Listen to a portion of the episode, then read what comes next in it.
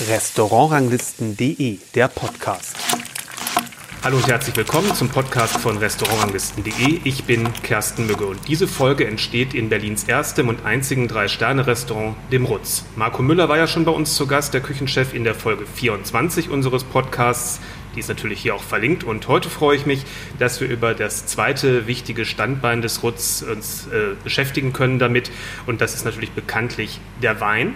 Und der passt natürlich meistens sehr gut, würde ich sagen, zu den ganz feinen und präzisen und ich finde immer irgendwie so leicht schwebenden Speisen von Marco Müller. Und damit das alles gut zur Geltung kommt, äh, dafür ist äh, Nancy Großmann verantwortlich. Seit 2018 ist sie die Sommelier hier im Rutz. Hallo und herzlich willkommen im Podcast. Einen schönen guten Morgen, hallo. Guten Morgen, es ja. ist nach zwölf. das habe ich provokativ gesagt. ja, wenn du selber in ein Restaurant, ich sag mal, ähnlicher Qualität und Güte äh, wie dem Rutz essen gehst, und ich habe gesehen, das passiert ja durchaus, wenn man bei dir bei Instagram stalkt, ähm, sozusagen. Manchmal. Nimmst du eher Weinbegleitung oder eine Flasche? Beides. Gleichzeitig oder mal so, mal so? Nein, mal so, mal so. Es kommt schon darauf an, dass man, ich glaube, man muss auch immer in der ja, Verfassung sein, eine Weinbegleitung ähm, machen zu wollen oder trinken zu wollen. Und, aber in der Regel ist es schon die Weinbegleitung. Doch, muss ich sagen, ja. Weil? Es ist immer Inspiration. Ich finde, ähm, wenn ich so essen gehe, dann freue ich mich, ähm, was sich die Kollegen für Gedanken gemacht haben, was, äh, ja, was da gerade am Phase ist, was einen bewegt. Ähm, man lernt neue Geschmäcker kennen, man lernt vielleicht neue Kombinationen kennen ich finde das immer hochspannend. Also das ist, also das ist eigentlich das Wunderbarste vielleicht an unserem Beruf an der Stelle, wenn man ähm, das dann auch außerhalb äh, genießen darf.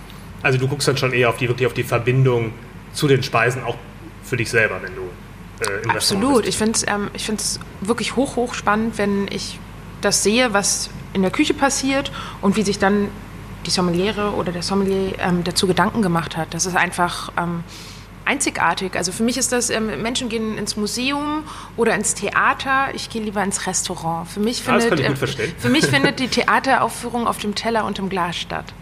Hm. Mir fällt auf, dass da, wo die Weinkarte meistens sehr gut ist und ich auch viele schöne Flaschen sehen würde, es auch oft eine sehr gute Weinbegleitung gibt. Und manchmal da, wo man ich keine trinkreife Flasche finde, sondern irgendwie nur jungen Kram oder es sehr teuer ist oder wie auch immer, ist auch die Weinbegleitung nicht besonders ansprechend oftmals. Also das ist irgendwie so eine, so eine Kombi. Und das macht es mir im Leben immer besonders schwer, mich dann zu entscheiden. Wenn mich eine Flasche auf der Karte anlacht und ich überlege aber genau wie du auch, mhm. ah, man möchte eigentlich die Kombination erleben und vor allem, wenn man vielleicht nur alleine oder zu zweit ist, ist dann doch eine Wandbegleitung interessanter, weil man einfach mehr Abwechslung hat. Absolut. Aber manchmal ist es natürlich auch, kann die Weinbegleitung auch es ist natürlich noch zusätzliche Kommunikation, die dann am Tisch stattfindet. Und manchmal ist man vielleicht auch ähm, mit Menschen am Tisch, wo man sagt, oh, ich möchte eigentlich gar nicht jetzt so viel Entertainment noch am Tisch haben. Ich möchte vielleicht gerade eigentlich lieber meine Begleitung genießen an der Stelle und äh, mich darauf konzentrieren und bin dann fein mit einer Flasche, die ich mir ausgesucht habe, wo ich richtig Lust drauf habe. Und das kommt wirklich ganz auf den Anlass drauf an an der Stelle. Und ich sag mal, so eine Spaßflasche parallel zur Weinbegleitung, dass wenn man gut aufgestellt ist am Tisch, geht das schon auch. Also so ist nicht, ne? Ja, das stimmt. Habe ich zwar noch nie gemacht. Habe ich schon also, mal bei dem einen oder anderen erlebt. Aber ja, weiß, also aber das ist mir dann, also mir wäre das dann tatsächlich auch zu viel, muss ich sagen. Aber du würdest schon sagen, die Weinbegleitung ist schon sowas, ich sag mal, die Paradeaufgabe für den, für den Sommelier, wo man eigentlich wirklich glänzen kann. Hm. Paradebeispiel, also es ist Natürlich, es ist ähm, die Signatur, finde ich, noch zusätzlich zum Haus. Ne? Das ist die ja. Signatur des Sommeliers ähm, mit dem Küchenchef zusammen zum Menü. Das ist das, was wir, das ist unser, das ist unsere Idee, die wir nach außen tragen wollen. Die, ähm, ich sag mal, wir sind bei 85 Prozent Weinbegleitung ähm, aktuell und ähm, die Menschen möchten das erleben. Die Menschen möchten erleben, was wir uns für Gedanken gemacht haben mit dem Menü und dann in Kombination mit dem Wein, was, was für Geschmäcker möglich sind. Und das ist, ja, unsere Message, die nach außen drehen soll. Am Anfang steht, denke ich mal, das Gericht und dann suchst du dazu passende Weine aus. Wie gehst du davor? Ja, also die Situation hatten wir noch nicht, dass ich einen Wein hingestellt habe und wir uns ein Gericht dazu überlegt haben in der Küche. Das gab es noch nicht. Ähm, ich darf die Gänge, wenn sie in der finalen Phase sind, werde ich mit ins Boot geholt und darf die Gänge mit probieren. In der Regel haben wir zwei bis drei Durchgänge. Ich glaube, durch den Lockdown ist das noch mal intensiver geworden. Also der, vor, den, vor der Pandemie waren es sicherlich immer zweimal, aber jetzt sind wir schon bei Minimum allen Gerichten dreimal. Ich habe jetzt festgestellt, dass ich sogar ein paar Gerichte viermal schon gegessen habe. Und da kommt dann einfach, wenn man im Boot ist, dann kriegt man eine erste Idee. Dann fange ich schon an, vielleicht die eine oder andere Flasche mir was abzuzapfen, um zu probieren, ob ich in die, von dem Gedankengang in die richtige Richtung gehe. Ähm, dann probiere ich es ein zweites Mal. Ähm, habe mir natürlich dann schon, ich brauche auch immer, ich bin ein Mensch, der muss darüber schlafen, muss dann morgens sich noch mal ein paar Gedanken dazu machen und dann probiere ich es nochmal, komplett mit den Gedanken, die ich mir gemacht habe. Und das funktioniert eigentlich ganz gut, wenn das dann stattgefunden hat. Und dann kommt meistens in der Regel die dritte Probe. Die ähm, findet mit dem Service-Team komplett statt und der finalen ähm, Besprechung durch den Küchenchef. Und dann werde ich die Weine dazu servieren. Und das ist für mich dann immer noch mal sozusagen das persönliche Häkchen machen dran. Wenn ich da fein bin in der Generalprobe, dann gibt es das auch zum Schluss am Gast. Mhm. Und wir probieren das natürlich zusammen auch mit der Küche und im Serviceteam besprechen das, ob der Effekt, ob das so, wie es ankommt, ähm, ob es einfach ja, den Effekt hat, den wir haben möchten mit dem Wein. Das eine ist ja ein Wein zu einem Gericht zu finden. Das andere ist dann die Weinbegleitung hintereinander. So wie das Menü ja auch einen Aufbau hat, hat ja auch eine Weinbegleitung, denke ich mal, einen Aufbau. Absolut. Ist eine Welche Rolle spielt das bei deinen Überlegungen? Ähm, schon eine Dramaturgie, definitiv, die da auch aufgebaut wird. Es soll natürlich ähm, das, was wir am Anfang besprochen haben, ne? es soll ansprechend sein, es soll spannend sein, es soll vielleicht, wenn jemand einfach nur schnell drüber liest ähm, über die Weinbegleitung, soll eigentlich Lust machen, definitiv ähm, die Weinbegleitung zu nehmen dann an der Stelle und sobald die ersten Gänge da sind und wir langsam in eine Reihenfolge kommen, wie die Gänge dann aufgebaut werden, in der Reihenfolge, fange ich natürlich auch an zu gucken, oh, mit den Weinen, ist das die richtige Reihenfolge? Kann das funktionieren? Macht das, ne?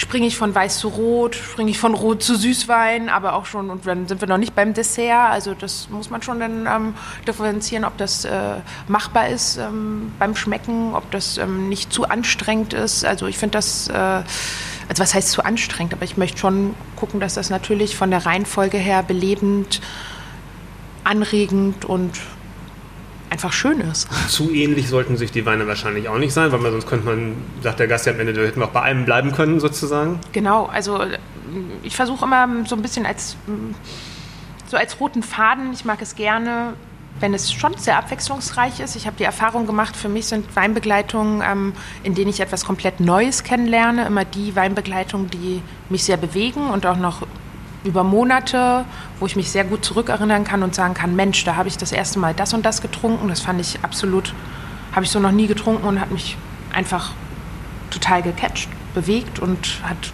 wirklich ähm, was ausgelöst in Kombination mit der Speise.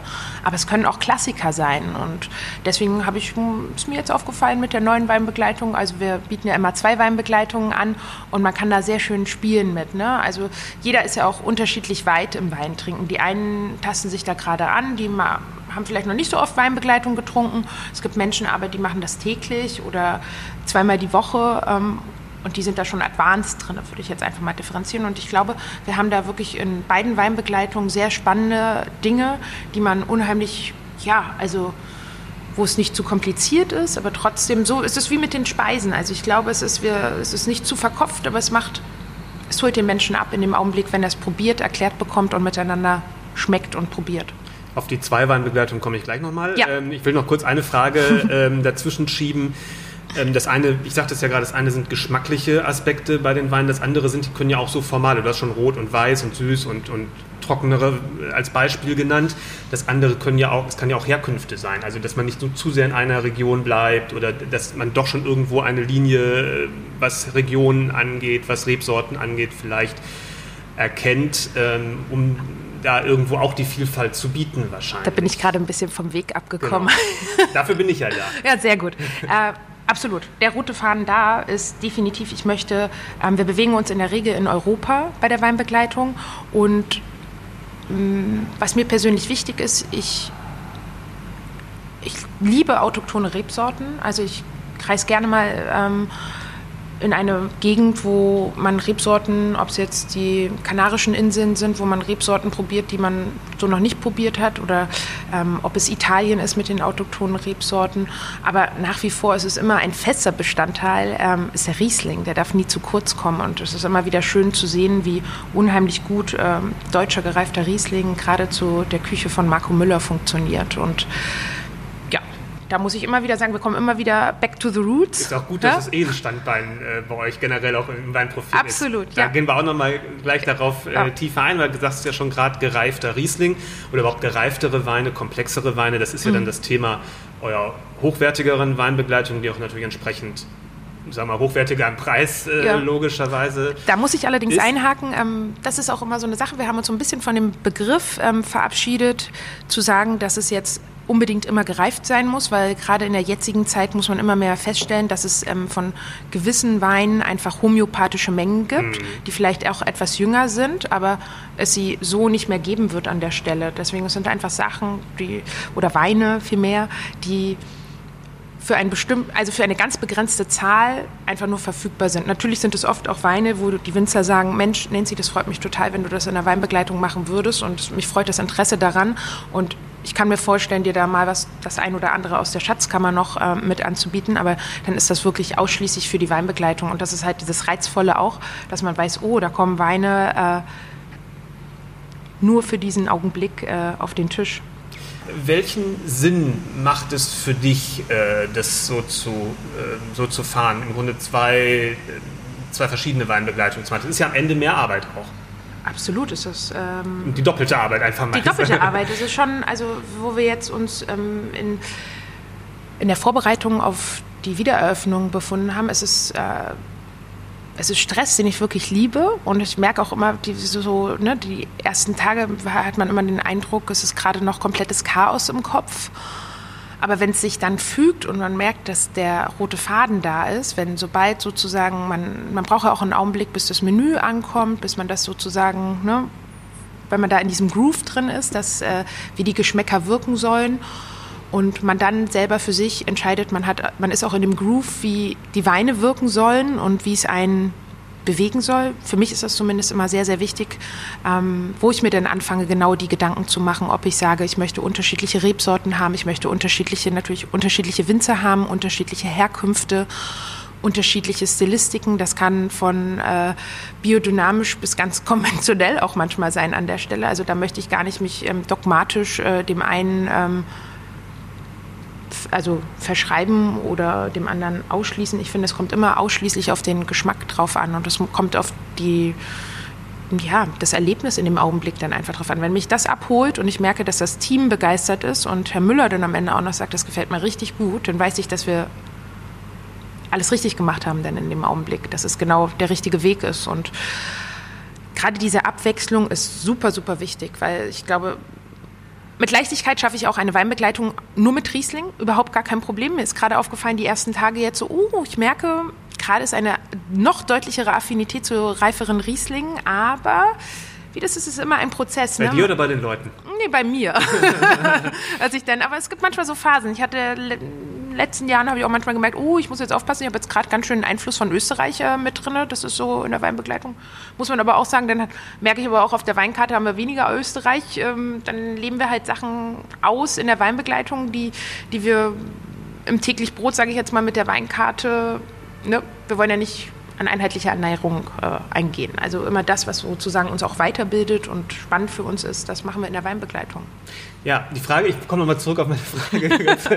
ja, ich erwähnte es, ich komme manchmal vom Weg ab. Kein Problem, kein Problem.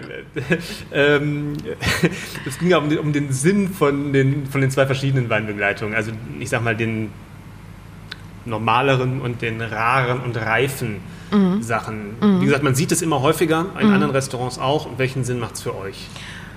Mm, es macht zum einen den Sinn, dass wir die Möglichkeit bieten, ähm, mit Weinen sich auseinanderzusetzen oder dem Gast eine Möglichkeit, wir geben dem Gast eine Möglichkeit, äh, auch Weine, die er vielleicht nicht zu Hause für ein Glas öffnen würde, in dem Augenblick, wo er bei uns hier im Restaurant sitzt, ähm, zu genießen. Das ist einfach die Möglichkeit, die wir geben. Und gerade, dass, wenn es rare Sachen sind, also rare Weine sind, dass, dass da die Möglichkeit gegeben wird, dass das nicht irgendwo im Privatkeller verschwindet, sondern dass die Möglichkeit besteht, dass man das einmal getrunken hat, bevor es dann sozusagen weggeschlossen wird. Ich glaube, das ist ganz schön. Und da ist es auch wieder so der Fall, dass es einfach unterschiedliche Gäste gibt, die einen, die sowas unheimlich gerne mögen und die auch gerne dafür etwas mehr Geld ausgeben oder ähm, man aber trotzdem eine sehr spannende Weinbegleitung in der ersteren bekommt. Das hat also, ich sage das auch immer gerne dazu, mir fällt es schwer, die eine besser als die andere dastehen zu lassen, weil ich finde beide, ich würde es beides nicht servieren, wenn ich es nicht sehr genial finden würde an der Stelle. Ich habe mal ähm, das gemixt sozusagen. Das ist ja auch eine Möglichkeit, wenn man vielleicht nicht ganz so viel Geld ausgeben möchte, aber man trotzdem den einen oder anderen komplexeren Wein dabei haben möchte. Man darf das ja, ja auch gerne durch ein bisschen durcheinander ja. machen. Ja. Ähm, dass in der Verbindung zum Essen, so war jedenfalls meine Erfahrung, beide, ich sag mal, auf einem gleichen Qualitätslevel funktioniert haben und die komplexeren Weine natürlich dann mehr Spaß davor und danach gemacht haben, um sich ein bisschen, sagen wir mal, intellektueller oder ein bisschen, ja, ich, man kann es jetzt nicht sehen, ich lasse meine Hand so fließen. Ja. ähm, ich finde, du beschreibst das unheimlich schön. Ja, ähm, du hast also einfach mehr sich, mehr sich mit dem Wein auseinanderzusetzen. Und gerade wenn da war, war ich alleine hier, dann kann man natürlich noch mehr in den Dialog mit dem, mit dem, mit dem Wein gehen. Mhm. Ähm, Absolut. Das ist, das ist, da würde für mich der Unterschied bestehen. Deswegen wollte ich fragen, ob du mit der, mit der Wahrnehmung so zufrieden wärst, wenn, wenn man das also, so sagen würde. Ich finde das eine ganz tolle ähm, Formulierung, die du da gerade gesagt hast. Äh, nämlich, dass es die Weine in der Regel immer das hört sich jetzt vielleicht komisch an, aber die Weine sind von der Struktur her gleich aufgebaut, aber es ist genau das, es ist diese Dimension, die noch dazu kommt, wenn du einen noch hochwertigeren Wein hast. Du kannst auch bei kleinen Weinen, und ich finde, das ist auch immer die Kunst, natürlich ist es toll, große, teure Weine zu trinken. Und das ist immer mit viel Demut ähm, von meiner Seite her, ähm, wenn ich mit Weinen in der Art arbeite. Aber es ist natürlich auch das Besondere, wenn man, ich glaube, als Sommelier ähm, Weine findet, ähm, in dieser großen, großen Weinwelt, die vielleicht gar nicht so groß sind und nicht so hoch bewertet sind und vielleicht aus einem kleinen Dorf kommen und die jetzt nicht auf jeder Weinkarte stehen und trotzdem einen großen ja, großen, großen, großen Effekt vielleicht. Ja, einen großen Erweck, ja, Effekt. Effekt erzielen. Ja, Definitiv. Kleine Weine groß machen, darauf kommen wir noch mal weiter hinten ja, im, im also Gespräch das ist eine, zurück. Das ist so eine schöne, ähm, ich finde so eine schöne Herangehensweise, weil ähm, du wirst ja am Dienstag bei uns sein. Ja. Ähm, da in der Weinbegleitung ist es auch so. Ich habe vielleicht den ein oder anderen großen Klassiker mit eingebaut, was ich wirklich fantastisch finde, aber auch die kleinere Version daneben ähm, macht es auch unheimlich spannend und charmant. Du hast schon gesagt, äh, zur Küche von Marco Müller passt sehr gut der reifere Riesling. Andere Sachen musst du ja auch dann für die Weinbegleitung, wenn wir nochmal den Ablauf weiter durchgehen, wenn das Menü steht, beschaffen. Auch gerade auch die reiferen Weine, was ja dann auch nicht ganz so einfach ist. Die liegen ja auch nicht in Bergen irgendwo noch, nee. äh, noch rum. Ähm, das heißt, welchen Vorlauf brauchst du dann, um dann zum Start des Menüs auch mit entsprechender Anzahl von Flaschen, die du mutmaßlich dann in den nächsten Tagen, Wochen brauchst, auch parat zu sein? Also ich glaube, wenn ich mich jetzt so, wir haben natürlich, wir sind gut ausgestattet. Aufgrund ähm, der bekannten Situation haben wir ja einen Komplettabbruch von heute auf morgen gehabt im täglichen Geschäft. Also sprich, wir haben noch einiges schon auch eingekauft. Ich habe mich komplett auf ein Jahresendgeschäft ähm, eingestellt gehabt und der Keller war sozusagen voll. Gut, das ist natürlich jetzt eine Sondersituation, ja. ähm, pandemiebedingt, aber Pandemie sagen wir mal generell gesagt. Aber generell muss man davon ausgehen, dass ich ähm, im laufenden Geschäft wechseln wir ja auch nie komplett das äh, ganze Menü auf einmal aus. Wir wechseln immer nur Fragmente des Menüs, womit ich dann sozusagen, ähm, das Küchenteam sagt immer, bist du bereit? Wir sind bereit, du probierst, wenn du bereit bist und den Wein da hast, dann schicken wir den neuen Gang. Und ähm, ich brauche in der Regel das kommt natürlich immer ganz auf den Weinlieferanten drauf an oder den Winzer, aber in der Regel ist das in einer Woche organisierbar an der Stelle. Aber es muss natürlich dann einfach funktionieren, dass wir sagen, ähm, der Gang muss gegessen werden, muss mit dem Service besprochen werden, der Wein, da muss das Gleiche passieren und dann sozusagen geht das, geht das neue Fragment, der neue Gang geht dann äh, auf die Bühne sozusagen. Du bist ja nicht der Winzer, du bist auch nicht der Weinhändler, sondern du bist ja noch jemand, der dem Wein noch etwas dazugeben kann. Wein und Service liegt beides ähm, ja, in der Aufgabe des Sommeliers. Worauf würdest du die Hauptbetonung legen?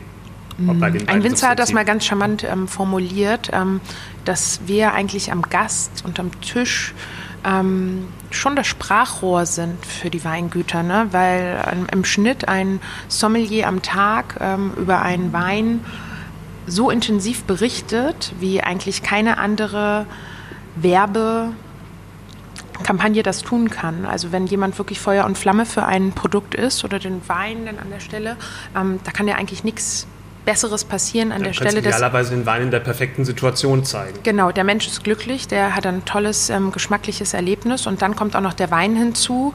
Wir kennen das ja selber, ne? man ist ähm, im Urlaub oder man ist auf Weinreise, ähm, man sitzt mit Freunden am Tisch und es ist der perfekte Augenblick, man hat gut gegessen oder man isst gut und dann kommt eine Flasche auf den Tisch und die rundet das Ganze noch ab. Das sind, für mich sind das Emotionen, ähm, die unheimlich glücklich machen und das sind Dinge, die kann man nur schaffen in solchen Situationen und das bleibt dann auch haften. Ne? Das ist also, wenn, wenn man affin für so eine Dinge ist und man sowas genießen kann und in dem Augenblick sich komplett auf sowas einlassen kann, auf den Moment, auf das Essen, auf das Trinken, ähm, auf die Menschen, dann bleibt das, dann haftet das, dann also mich machen so eine Situation immer unheimlich glücklich.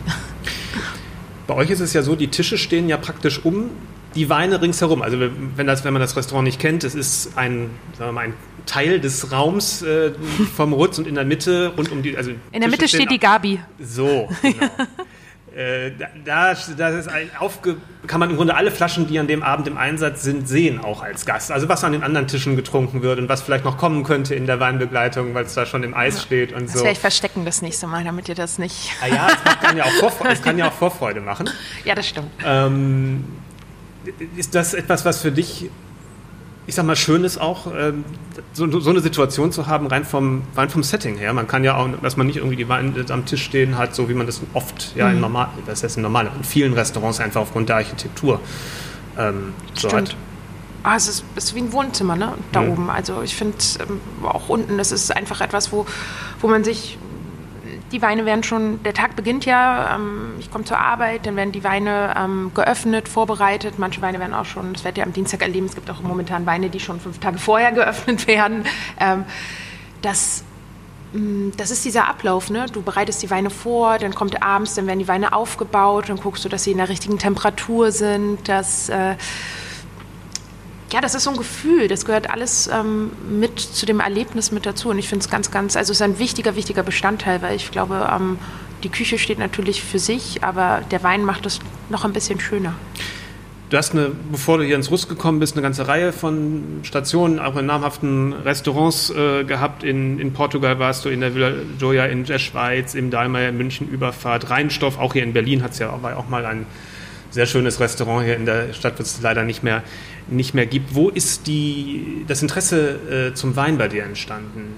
Erstmal von der Ausbildung her hast du ja Restaurantfachfrau gelernt, ne? Genau, ich habe Restaurantfachfrau hier in Berlin gelernt, ähm, im Reichstag, im Zentrum der Macht, oben bei Feinkost Käfer. Es war ganz lustig, immer die Parallele, weil ich eigentlich ursprünglich, ähm, als ich mein Abitur hier in Berlin gemacht habe, gesagt habe, oh, ich möchte eigentlich unbedingt Polit ähm, Politikwissenschaften studieren und da kommt man auch der Politik von oben. Ja, genau. Und das hast du dann eigentlich im Zentrum der Macht. Dann äh, war ich am Ende ganz nah und ähm, bin wirklich froh, dass ich mich so entschieden habe, weil ich glaube, dass ich das da nicht, ja, ich möchte gar nichts weiter dazu sagen. Ich glaube, ich habe alles richtig gemacht an der Stelle. Ähm, bin froh, dass ich nicht studiert habe, sondern ähm, die Ausbildung begonnen habe, dann mich nach drei Jahren nochmal mehr konzentriert habe auf die Weinschule und. Also hast du direkt nach der Ausbildung?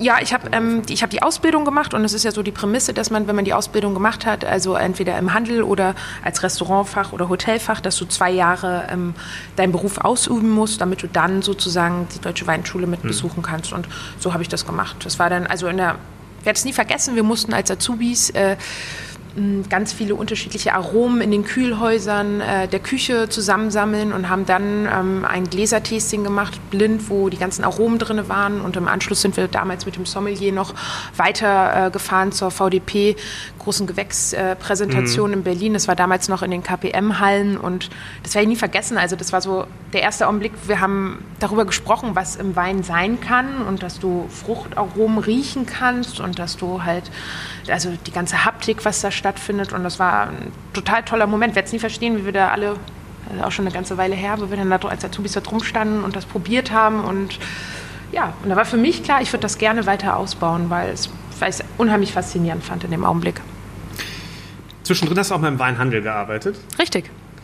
Ähm, was ist der größte Unterschied zwischen der Arbeit im Restaurant und der Arbeit im Weinhandel? Du empfiehlst einen Wein, den der Gast nicht mit dir zusammen trinken wird oder der Kunde in dem Fall. Und du empfiehlst es und du musst dich komplett darauf ähm, verlassen, was der Gast, der Kunde dir gerade in dem Augenblick berichtet. Und da fängt es an, schon ein bisschen kompliziert zu werden, weil jeder Mensch ähm, seinen Geschmack und seine Erfahrungen anders formuliert.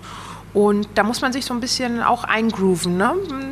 weil bitte alle, die den Podcast jetzt hören, nicht falsch verstehen, aber nicht jeder ähm, formuliert das, was er denkt, genau so, damit der andere es richtig versteht. Und deswegen ja, ist es immer sehr feinfühlig ähm, zu behandeln. Ähm, und du siehst das direkte Ergebnis. genau. Im Restaurant siehst du es natürlich. Im Restaurant ist das anders. Ne? Da, machst du, da besprichst du das und da kannst du natürlich mal passieren, dass der Gast sagt, oh, ich habe mir das ganz anders vorgestellt. Dann hast du natürlich immer noch als ähm, Servicekraft die Möglichkeit zu agieren und zu sagen, oh, ist kein Problem. Ähm, dann finden wir etwas, was ihrem Geschmack äh, zutreffender ist. Aber das hast du ja im Handel nicht. Und ich glaube, das ist der größte, größte Unterschied an der Stelle. Und Man weiß auch nicht, ob wenn, ob wenn der Gast nie wiederkommt, lag es nur zufällig, weil er an dem Tag... auf, naja, es kann, ja, es kann ja sein, der kommt nicht wieder, weil es eben die Empfehlung nicht geschmeckt hat. Es kann aber auch sein, weil er einfach nicht mehr, nicht mehr in der Ecke ist, äh, wo das Geschäft war. Ne? Das Richtig, kann ja, genau. Kann ja Oder es kann nur ein Tagesbesuch haben. gewesen sein. Genau. Ähm, das auch, das ist man, ganz, ganz unterschiedlich. Man weiß es ja nicht, genau. Und das ist, glaube ich, ein sehr wichtiger Unterschied. Gerade im Restaurant hast du immer einen... Also ich bin sowieso ein Mensch... Ähm, der sich sehr daran erfreut, wenn ich sofort ein Ergebnis sehe. Und ob das in täglichen Arbeiten ist, wo man ähm, etwas äh, aufräumt oder umstrukturiert oder organisiert, dass man da ein Ergebnis sieht. Und genauso ist es ja auch am Gast. Da hast du dann entweder ähm, das direkte Feedback, was positiv ist, aber auch negativ. Und dann kannst du darauf immer entsprechend eingehen. Ähm, hilft dir das in der, jetzt hast du ja auch mit Händlern zu tun als, als Sommelier, dass du selber mal in dem Bereich auch tätig warst? Hm. Also, ich war nicht direkt im Vertrieb, also ich habe ja. ja. in einer Filiale im Prenzlauer Berg gearbeitet und also mehr im Endkundengeschäft sozusagen. Ja, genau, im Endkundengeschäft. an der ja, genau, das ist äh, mh, mm, es ist auf jeden Fall super, super spannend, ähm, das mal erlebt zu haben, dass man auch genau die andere Seite dahinter ähm, kennt. Ich glaube auch, dass sich in der Zeit wirklich viele Winzerkontakte nochmal intensiviert haben in den drei Jahren, wo ich das gemacht habe. Und möchte das überhaupt gar nicht missen. Ist wirklich ähm, sehr, sehr spannend gewesen. Aber für mich war danach klar, ich möchte wieder zurück an den Gast. Also es gibt oft die Situation, dass die Gastrokinder sich dann aus der Gastronomie verabschieden und sagen. gerade sagen, es ist ja bei vielen, kommt nach der Zeit als Sommelier irgendwann dann mal der Handel. Ja, ne? habe ich auch, also so da mal jetzt wirklich für mich reingeschnuppert, ähm, aber ich muss sagen, ich bin an dem Punkt wirklich Genau umgekehrt. Also ich möchte, also ich also für mich ist das jetzt zu dem jetzigen Zeitpunkt keine Option an der Stelle, das wieder andersrum zu machen, weil es einfach, ähm, es ist etwas, es ist einzigartig. Für mich persönlich, ähm, jeder Mensch muss ja gucken, was einen glücklich macht, aber diesen Effekt, wenn du ein tolles Menü servierst und ähm, dazu die passenden Weine ähm, servierst, das ist unheimlich toll. Also ich merke das jetzt auch gerade nach den ersten Tagen. Ähm, es ist unfassbar, was uns da in den letzten Monaten eigentlich genommen wurde. Eigentlich so eine, so eine Lebensqualität, so eine Freude, dieses, das eigentlich so dieses Zelebrieren von dem, was man eigentlich sehr, sehr gerne macht. Das ist Wahnsinn. Ja. Das Rutz hat ja schon ein, ich sag mal, lange entwickeltes Weinprofil mit der Stärke auf dem deutschen Wein, äh, auf ja, ähm, Jahrgangstiefe auch in einer gewissen Art und Weise, was wahrscheinlich auch heutzutage immer schwerer zu etablieren ist und zu halten ist, weil die, ja, da muss es aufbauen über die Zeit. Wie, wie läuft das bei euch ab, dass ihr das Level da halten könnt? Ja, dass nicht irgendwann die ganzen reifen mhm. Weine weggetrunken sind? Mhm. Sehr spannende Frage. Ähm, ist natürlich so eine Weinkarte entsteht ja im Laufe der Jahre. Wir sind jetzt wirklich ja, wir sind ja schon so ein, wir sagen immer gerne intern, dass wir der Dinosaurier hier am Berliner Markt sind, wenn nicht sogar auch mit deutschlandweit. Also so viele Restaurants, die jetzt 20 Jahre am Markt sind. Also ja. fallen da schon zwei, drei ein, aber es ist jetzt, ne, Also vor allem Gerade nicht in in irgendeinem Hotel. Also das muss Ja. man ja auch nochmal äh, als, Absolut. als Punkt Privat sehen. geführt. Ähm, ich glaube, das ist schon, also mit 20 Jahren, das hätte man damals an der Ecke hier in der Chausseestraße äh, nie vermutet, dass ähm, die Weinbar Lars Rutz sich ähm, an der Stelle so entwickelt ähm, nach 20 Jahren und da ist, wo sie jetzt ist. Und da sind wir, damals ist Lars Rutz ja auch mit 1000 und einem Wein äh, gestartet mit einer Weinkarte, wo sozusagen die ganze Welt abgedeckt war. Und es sind so Prozesse gewesen, so Dekaden. Ne? Die Weinkarte dann ist irgendwann dann übersee aus der Weinkarte ähm, Verschwunden. verschwunden. Ähm, man hat sich mehr auf den Riesling und den deutschen Wein ähm, konzentriert, was ja zu der Zeit wirklich hochspannend war, weil einfach sich so viel in Deutschland getan hat und man auch gemerkt hat, dass die deutschen Winzer da wieder so an Qualität und ähm, Qualitätsstreben zugelegt haben, dass es ja wirklich genau am Nabel der Zeit war an der Stelle. Und äh, es gab eine Ära, wo wirklich auch gerade der Bordeaux von der Karte äh, verschwunden ist. Ähm, wir sind jetzt aus dem Lockdown wiedergekommen und ich habe mich in der Zeit einfach auch wieder entschieden, dass wir das nicht mehr komplett verbannen, dass wir es wieder raufnehmen auf die Karte, weil gerade auch mit dem neuen Menü und wenn man greift vorangeht, äh, dass da schon sehr spannende Sachen auch zu trinken sind. Und ähm, ich glaube, das ist immer so eine Entwicklung, die da stattfindet. Wir, haben, wir sind auch noch ein bisschen erwachsener geworden jetzt an der Stelle. Wir haben ähm, mit der Weinkarte uns auch in eine Richtung entwickelt, wo ich glaube, ähm, Deutschland nach wie vor sehr, sehr stark ähm, vertreten ist, jahrgangstief. Ich glaube, ähm, gerade was gerade so diese Speerspitze ähm, der Versteigerungsweine ähm, haben wir, glaube ich, eine sehr ausgesuchte und sehr nicht einzigartige. Ich glaube, es gibt auch einige Kollegen, die das auch sehr interessant machen. Aber ich glaube, dass wir nach wie vor eine super Bühne liefern für hochwertigen deutschen Wein. Und das finde ich auch wichtig, weil wo sonst sollte man es zeigen als bei uns, weil wir, es geht jetzt langsam los, ganz spannend, die letzten zwei Tage, endlich kommen wieder die internationalen Gäste, kommen Mhm. wieder rein und das war natürlich, es war auch super schön in der Zeit dazwischen natürlich, dass man nur ähm, so gerade so Berliner Stammgäste auch mit bei hat oder Menschen, die aus München extra anreisen, aber mh, gerade wie dankbar dieses internationale Publikum ist, auch wirklich so diese Speerspitze von deutschen Weinen mitzutrinken, das ist ähm, super schön zu sehen. Also ich sehe mich auch nach wie vor wirklich da als ähm, Repräsentant mit drin, zu zeigen, was deutscher Wein alles kann und in welcher Liga die Winzer auch angekommen sind, um da wirklich ähm, wunderbares Essen mit zu begleiten. Absolut. Das, ich meine, das, das große Gewächs ist ja als Konzept ungefähr dann ja fast genauso alt wie das Rutz. Ne? 2002 war das, ja, ja, ungefähr. Ne? Also ziemlich, Ja. ziemlich, genauso, ziemlich genauso alt. Und mittlerweile, wenn, wenn man über die Speerspitze spricht, ist man da ja auch in der Preisregion. Ich sag mal, da muss man dann schon, wenn man es im Restaurant kalkuliert sieht, natürlich schon auch schlucken als Gast bis bei dem einen oder anderen Spitzengewächs, muss man, muss man so sagen. Wie siehst du das? Ist das ähm, ist das eine schwierige Entwicklung in einer gewissen Art und Weise auch, dass man, ich sag mal, ein, ein, ein Forster Kirchenstück, ein, ein Moorstein, ein, ein, äh, was weiß ich, ja, diese Weine, die, ja- die ja schon im Einkauf beim Winzer, ähm, 50 Euro ist ja bei, beim Kirchenstück schon geprahlt. Ne? Das ist ja. Das gibt's nicht mehr. nee, die, Zeiten sind, die Zeiten sind vorbei. Aber vor zehn Jahren hat das, glaube ich, noch so ungefähr so viel gekostet. Ne? Das ist ja, Ja. ein enormer Preisanstieg Ja. ähm, in dem Bereich. Das, ist, das, ist das für euch schon, wird das schon langsam schwierig, mh, das dann überhaupt zu verkaufen oder auf der Karte zu haben? Ähm, wie siehst du die Entwicklung? Also ich glaube, wenn wir uns die Weinkarte im Rutz angucken, dass wir da immer noch große Gewächse haben, die super fair kalkuliert sind. Klar, es gibt natürlich auch welche für um die 30, gibt es natürlich Ja. immer noch. Ne? Ja. Also jetzt bei dem Winzerpreis, genau. Ne, Und bei euch dann 100 und Ja, ungefähr. aber wir haben auch große Gewächse, die 80 Euro Ja. kosten. Und ich finde das da, muss ich sagen, immer noch absolut fair.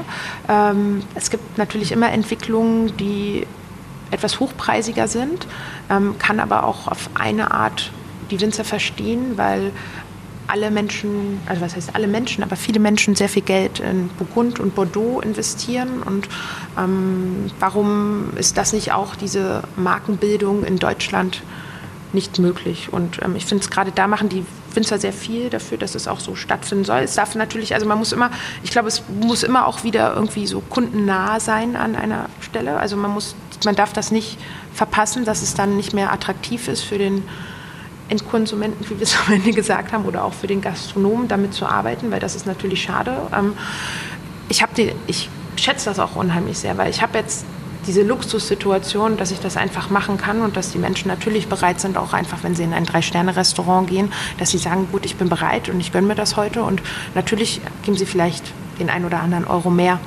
dafür aus und deswegen kann ich natürlich auch entsprechende Flaschen aufmachen. Hm. Aber, Aber äh, findest du diesen Kurs es gibt ja oft jetzt nicht nur mal nur die großen Wechsel, sondern wird ja noch einer auch drüber gemacht. Mm. Von G-Max mal gar nichts entsprechend, mm. aber auch andere Winzer machen das. Es, es gibt ja da wirklich Den einen es im Rutz aber nicht gibt. Ne? Ja, ja gut, ich, ich, ich sag nur, ich sehe mal, du beobachtest ja auch generell die Szenerie. Ja. Ähm, man ist mal gerade etabliert international mit dem großen Gewächs und dann geht man schon in, in, diese, in diese Richtung in der Speerspitze der, der Weingüter. Findest du das grundsätzlich gut, wie du gerade gesagt hast, weil mhm. einfach weil man da zeigt, was man kann und man kann es auch unterlegen? Mhm. Oder ist es irgendwo, darf man auch nicht over the top gehen, dass es dann am Ende die Leute sagen, es ist mir zu teuer? Ja, im Idealfall sollte es den Winzern nicht auf die Füße fallen. Das wünsche ich allen. siehst du die Gefahr? Puh. Was für eine politische Frage. Ah ja, du, hast ja, wolltest ja Politikwissenschaft studieren. ja, ich versuche auch, mich ganz charmant äh, diesbezüglich zu positionieren. Ähm, mm, ich denke, ja, was denke ich? Ähm, ich denke, man sollte aufpassen. Natürlich ist ähm, der Zugang zu besonderen Weinen, das ist wie Zugang zu besonderen mh, mm, es ist ja auch ein Teil Kulturgut, was wir da haben. Und ähm, ich finde, das sollte man, wie mit gutem Essen, das sollte man nicht vor der breiten Masse komplett verschließen und das nur für eine sehr elitäre ähm, Gruppe der Bevölkerung zugänglich machen. Da muss man aufpassen, das ist wichtig. Natürlich sagen alle immer, oh, der, mein Gutswein ist der Einstieg und das ist immer der Signature-Wein und wenn der gut ist, dann weiß man auch, dass die Spitze äh, gut ist. Aber trotzdem sollte die Weinwelt an der Stelle natürlich aufpassen, dass das Ganze nicht zu elitär wird, weil das ist das, was wir auch täglich versuchen im Restaurant zu leben. Wein soll nicht abschreckend wirken, ähm, dass man sich super schlau darüber ähm, ausdrückt, was der Wein und der Winzer sich damit gedacht haben. Wein soll ja Freude bereiten, Spaß machen. Das ist ja auch so ein abgedroschener Satz an der Stelle, aber ähm, am Ende soll der Gast, der damit oder der Kunde glücklich sein mit dem, was er trinkt und soll es nicht zu verkompliziert kommuniziert bekommen. Das ist dann auch wieder die Aufgabe des jeweiligen Sommeliers, ähm, das entsprechend ähm, ja, nahezubringen. Ich finde das einfach wichtig, ähm, weil es ist schon nochmal was anderes, ob ich ähm, ausschließlich eine Bierbegleitung ähm, habe oder eine Weinbegleitung. Und das ist halt sehr feinfühlig, sehr komplex. Und ich, ich, ähm, ich fände es wirklich schade, wenn wir das in Zukunft wegen zu viel Geld und einfach verbauen würden. Also ich glaube, das muss ist ein Zugang, der mm, nicht verwehrt sein sollte. Das ist ja genau das gleiche wie mit tollen Produkten, die wir essen. Es ist ja gerade das, dass nicht das, dass nur irgendwelche mm, das Fleisch zugänglich ist, was irgendwie für ein paar Cent produziert wurde, dann am Ende.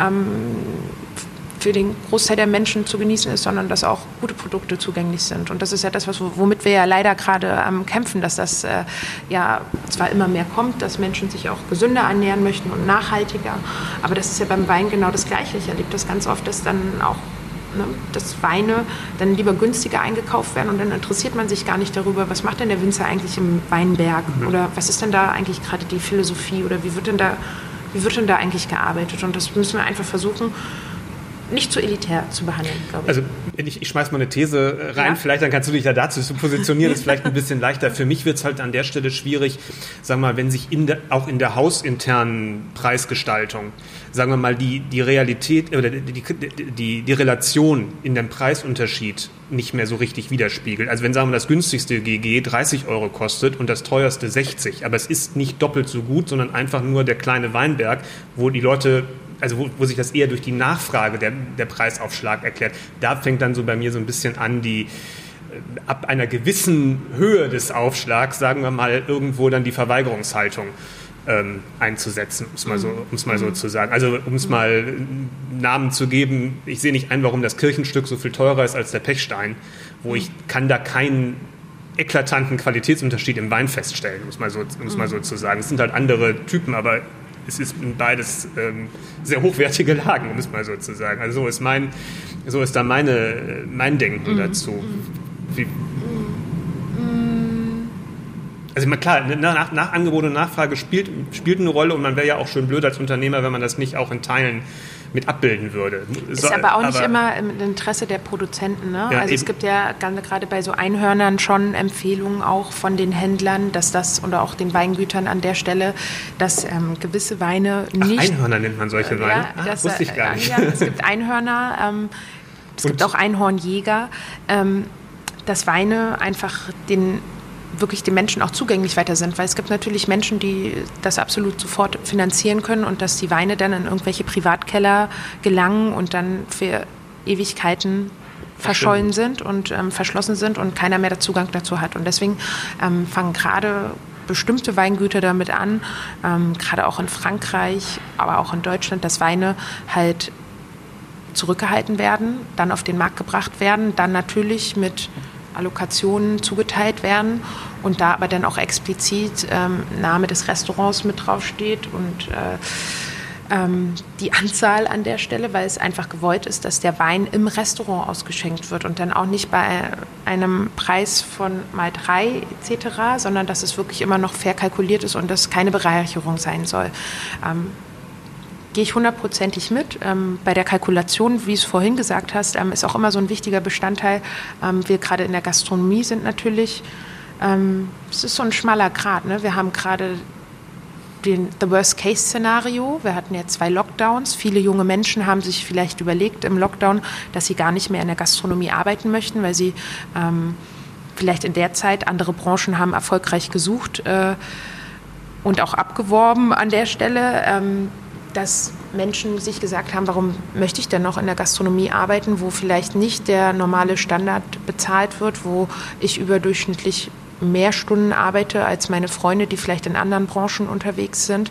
Ähm, da ist jetzt gerade dieser Punkt in der Gastronomie, dass eigentlich viele auch umdenken müssen, dass man sagt, ähm, oh, ich gebe jetzt vielleicht ein, zwei Euro mehr aus für mein Personal und binde das an mich, um halt einfach auch diesen Nachwuchs zu sichern, weil wir haben ja einfach dieses große, große Nachwuchsproblem, weil keiner mehr in der Gastronomie arbeiten möchte. Und da muss man halt auch, da ist es, wird es noch eine ganz große Stufe sein, ähm, zu sagen, oh, ich bin als Gast bereit, etwas mehr dazu bezahlen, nicht weil der Gastronom sich die Taschen voll machen möchte, weil vielleicht einfach der Gastronom auch seinem Personal an der Stelle nicht nur den Mindestlohn bezahlen möchte, sondern auch sagen möchte, ich möchte, dass ihr zufrieden seid und dass ihr ähm, gute Arbeitsbedingungen habt und ähm, gerne in der Gastronomie arbeitet und euch nicht nach was anderem umschaut. Das ist ja das, was jetzt ich glaube leider schon, das Kind ist zum Teil in den Brunnen gefallen. Deswegen haben wir ja ein rigoroses äh,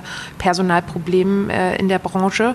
Ähm, und das muss auch, das das kann der Gastronom natürlich nicht nur alleine tragen, weil man braucht natürlich auch den Gast, der dazu bereit ist, am Ende ähm, etwas mehr für seinen Restaurantbesuch auszugeben. Klar, das ist ne? natürlich die Grundvoraussetzung, wenn man hier durch die Tür geht, sag ich mal. Ja. Aber man kann ja auch hier in verschiedenen Preisendrechnungsstufen, sag ich mal, raus, wieder rausgehen. Nicht? Das ist, kommt ja, genau, das ist ja auch das, möglich. Aber ich finde, das ist ganz, ganz wichtig, Eben. dass diese Möglichkeit besteht und das ist uns auch wirklich wichtig, weil ähm, dem einen fällt es leichter, dem anderen nicht. Und ich finde, das muss trotzdem noch möglich sein an der Stelle, dass man das sagt. Und auch genauso, wie wir es vorhin mit den Weinbegleitungen hatten, ähm, ich finde beide super spannend, sonst würde ich sie nicht so ausschenken. Und es ist aber einfach nur die Option für jemanden, der das gerne anders auch wahrnehmen möchte. Den Faden will ich nochmal aufnehmen, weil das hatten wir vorhin schon mal kurz angeschnitten und das wollte ich eigentlich sozusagen auf diese Diskussion über die Entwicklung der Weinpreise im großen Gewächsbereich fragen. Ja. Ähm, letztendlich in vielen Weinkarten große Gewächse findet man immer. Was man selten findet, ist ein trinkreifen Ortswein, ein trinkreifen Erste Lage. Ähm, also die ja dann auch in der Kalkulation für den Gastronomen zu einem Endpreis rauskommen für den Gast, der dann im bezahlbaren Bereich liegt. Und diese Weine zum richtigen Zeitpunkt und richtig präsentiert können ja durchaus Trinkspaß bieten, wie ihn auch ein großes Gewächs, zumal wenn viel zu jung, wenn es viel zu jung ist, äh, wie es so häufig in den Weinkarten zu finden ist. Ähm, genauso viel Trinkspaß bieten. Sodass eben da die Frage sich hätte angeschlossen, als wir über dieses, über dieses Thema große Gewächse gesprochen haben. was kann die Gastronomie aus deiner Sicht da tun? Willst du da mehr tun in dem Bereich, das ein bisschen, bisschen mehr zu, ähm, zu pushen, das Thema? Ähm, ich glaube, wir sind da wirklich nah am Winzer an der Stelle. Ich glaube, es gibt immer Möglichkeiten, weil es gibt viele von den Winzern, die einfach sagen, hey, ich habe da was weggepackt und ich bringe das jetzt wieder auf den Markt und hast du Lust und zeigen das. Äh, normalerweise wird es auf der Mainzer Weinbörse gezeigt oder auf der Prowein ähm, oder die Winzer kommen vorbei. Gut, das nimmt jetzt alles wieder seinen Lauf, aber ähm, ich bin da absolut, das ist ja gerade das Tolle. Also es gibt, ähm, das ist natürlich ein unheimlicher Luxus, der immer mehr dazu kommt, dass die Winzer wirklich sagen, ey, ich packe jetzt einen Teil beiseite und lasse dem Riesling einfach seine Zeit, weil das haben wir auch schon sehr, sehr viel, also ist ja schon lang gelebt, dass einfach der Riesling braucht einen Augenblick, ne? Und dass es gerade, dass es dann erst anfängt nach fünf, sechs Jahren, wo man sagt so, jetzt, jetzt geht's los, das Ballett. Ne? Das machen sie natürlich dann auch wirklich nur, meistens nur mit den großen Gewächsen, wo natürlich dann auch der Wertzuwachs in den letzten Jahren, mhm. die es da auch gab, das auch belohnt hat, weil man am Ende die Lagerkosten locker rausbekommen hat, weil sich der Preis nämlich in in fünf Jahren um 50 Prozent erhöht hat vielleicht. Gut, der Ortswein hat natürlich es schon am so zum Start ein bisschen schwierig ja, gehabt, weil viel äh, natürlich da unter dem Radar des großen Gewächses gelaufen das ist. Meine ich, das meine Dann ja. gab es jetzt noch so eine kleine, also ich würde sagen so eine Phase, wo man schon wieder aufpassen muss, dass der Ortswein dem GG nicht den Namen abläuft, weil die Ortsweine teilweise ja wirklich wie die großen Gewächse produziert sind und dann einfach nur minimal abgestuft sind oder die Lage nicht mit drauf steht, aber es ist einfach qualitativ Oh, ich bin gespannt, was ich für Anrufe im Nachhinein bekomme, aber ähm, es ist schon sehr gleichwertig und das ist natürlich dann auch ein ganz anderes Preisgefühl. Man muss ja nicht sagen, dass es gleichwertig ist. Es ist einfach in der Situation, wie gesagt, richtige Temperatur, richtiges Essen, richtige, äh, richtiger Reifezustand kann er auf jeden Fall ähnlichen Trinkspaß ja. bereiten. So würde ich das äh, sagen. Und dann, muss man gar nicht sagen, dass es qualitativ gleich ist. Ja. Auf das dünne Eis muss man sich da gar nicht begeben an der ich Stelle. stimmt. Aber ich glaube, das ist auch einfach, ähm, es wird immer mehr der Fall sein, dass ähm, Weine, deswegen hört man ja auch nicht ohne Grund, viele der Jahrgänge sind immer sehr schnell ausverkauft. Aber es liegt auch daran, dass einfach Jahrgänge auch ähm, chronologisch weggepackt werden, was natürlich toll ist. Also ich freue mich jedes Mal, wenn wir jetzt irgendwie Weingüter besuchen und dann noch gesagt wird, so und jetzt wir, fangen wir wieder an, den und den Jahrgang auf den Markt zu bringen, weil jetzt kommt er gerade genauer in den Trinkfluss rein. Ähm, toll, Gott sei Dank, dass die Winzer das jetzt wirklich auch machen und ähm, dem Gastronom an der Stelle das abnehmen. Auch entlasten. Ne? Das, ist ja, ist, das ist ja wichtig eigentlich. Ja. Ne? Also wir sind hier begrenzt mit unseren Lagerungsmöglichkeiten. Wir haben natürlich ähm, hinten raus einen sehr engen ähm, Weinhandel, mit dem wir zusammenarbeiten, der uns das natürlich dann auch ähm, erleichtert an der Stelle. Aber das ist in der Gastronomie ist das natürlich ein Geschenk, dass die Winzer jetzt anfangen, das so zu machen. Wie erschließt du dir ein neues Weingebiet, eine neue Region oder wo die du noch nicht persönlich äh, vielleicht bereist hast und kennst? Denn das ist ja immer der beste Weg, um sich mit einem neuen Teilaspekt dieses riesigen Wissensgebietes Wein auseinanderzusetzen. Ich meine, du arbeitest fünf Tage die Woche ja. normalerweise. Ja. Wochenende ist rar und schmal und da kann man von Berlin aus ist man ja auch nicht mal eben in den Weinregionen. Und das stimmt. Also wenn wir nur der äh, Urlaub ist ja dann auch nicht ewig viel. Gut, das ist ein Kompromiss, den man mit sich selber macht. Ich glaube, ich bin in meinem Urlaub trotzdem sehr viel äh, weintechnisch unterwegs, gastronomisch auch, aber das ist klar. Ja. Also das lässt sich nicht vermeiden. Ich, wenn es mir nicht so viel Spaß bereiten würde, würde ich es glaube ich auch nicht machen, aber da bin ich deswegen auch sehr, sehr dankbar. Da sind wir wieder beim Punkt der Politikwissenschaften, dass ich das äh, entsprechend ähm, diesen Weg gegangen bin. Ähm, Im Idealfall bereist du natürlich ähm, die Gegend. Schenke aber trotzdem Weine aus, wo ich noch nie gewesen bin. Ähm, es dauert manchmal einen Augenblick, bis man die. Die hast du auf Messen oder auf irgendwie solchen genau. Veranstaltungen kennengelernt. In der Regel findest du, also ich muss sagen, ein Großteil der Weine und der Regionen und natürlich, ähm, das lebt mit den Weingütern und den Menschen und du, das ist ja gerade das, was uns allen jetzt so abgegangen ist in der letzten Zeit, dass gerade auch diese Verbindungen, die Menschen, die man regelmäßig sieht, sonst auf ähm, immer wieder regelmäßig stattfindenden Weinveranstaltungen, dass das jetzt einfach nicht da war. Ne? Und dadurch ähm, ja, das sind schon Verbindungen, das ist schon, wenn man das jetzt über eine Weile macht, ähm, schon ein wichtiger Bestandteil, dass man ähm, Weinen ist Emotion und natürlich hat das immer was damit zu tun, wie man ähm, auf Menschen trifft, wie der Wein da, also ne, wie man es probiert, wie wie das Weingut vorgestellt wird, wie man vielleicht auch die Region erlebt, das ist super wichtig. Wie, wie tief tauchst du, ich sag mal, wenn es nicht für dich privat, von privatem hohen Interesse ist an einer Region, wie tief tauchst du aus beruflichem Interesse in eine Region ein? Wie, wie viel Hintergrundwissen schaffst du dir da drauf? Ähm, zu einem Winzer oder zu einem Wein, zu einer, zu einer Region? Weil irgendwo der Kopf ist ja auch nur begrenzt füllbar, sage ich mal. Das stimmt. Das äh, ist aber auch das Reizvolle, dass man merkt, dass egal ähm, zu welchem Wein und zu welcher Region und den Hintergrundinformationen, du lernst nie aus. Das mhm. ist, also auch wenn ich da schon den Wein es kommt immer was Neues dazu. Du hast ja jedes Jahr einen neuen Jahrgang. Du hast also, ich bin auch immer weit entfernt davon ähm, zu sagen, ähm, dass man da irgendwann genug gelernt hat oder dann fertig ist mit seiner ähm, Beobachtung und Einschätzung, weil ich habe jetzt erst das Gefühl und das ist jetzt wirklich schon über zehn Jahre her, dass ich jetzt erst gewisse Sachen richtig verstehe und richtig einschätzen kann. Deswegen bin ich da immer sehr eher von der demütigen Seite unterwegs, weil ich glaube, das Thema Wein kann man erst ähm, natürlich ich kann da nur für mich sprechen, aber ähm, dieses, diese ganze Komplexität, die in Regionen, Menschen, ähm, liegen. Das muss man über Jahre begleiten und verstehen. Ob das schon allein in Deutschland angefangen, das ist äh, die einzelnen Jahrgänge, die Philosophien, das ist wahnsinnig komplex und ich finde, da bin ich wirklich immer so unterwegs, dass ich sage, ähm, ich freue mich, dass ich, ähm, es gibt immer so Aha-Effekte. Irgendwann hast du es dann halt ähm, für dich im Kopf verbastelt, das ist so und so und das hat deswegen damit zu tun und weil das gemacht wird und so und so und weil der Boden so und so ist, das, ähm, das entwickelt sich im Laufe der Zeit. Das ist am Anfang, stehst du natürlich da immer so vom, vom Berg und im wahrsten Sinne des Wortes, ja. im Zweifel ein Weinberg. Ja, ja wirklich, im Zweifel ein Weinberg. Aber du, du ähm, du speicherst das ab. Du, ich bin auch ein Mensch, der unheimlich viel äh, mitschreibt und Sachen halt in dem Augenblick ähm, festhalten muss. Und ich merke immer, dass ich dadurch halt für mich in der Art und Weise einfach lerne und Sachen abspeichere. Das macht natürlich jeder für sich unterschiedlich, aber äh, ich bin noch lange nicht oben am Berg angekommen. Also ich bin, äh, ich habe immer das Gefühl, ich bin gerade so in der Mitte angekommen und ähm, da ist noch Man so weiß noch gar nicht, wie hoch der Berg ist. Das außerdem. Immer, äh, also wie, das ist meines definitiv für mich ein Thema, wo man denkt, man kennt sich ein bisschen aus, man merkt, ah nein, es gibt noch viel, viel mehr. Es wird immer größer sozusagen. Ja. Ähm, je, wenig, also je mehr man weiß, desto mehr weiß man, dass man wenig weiß.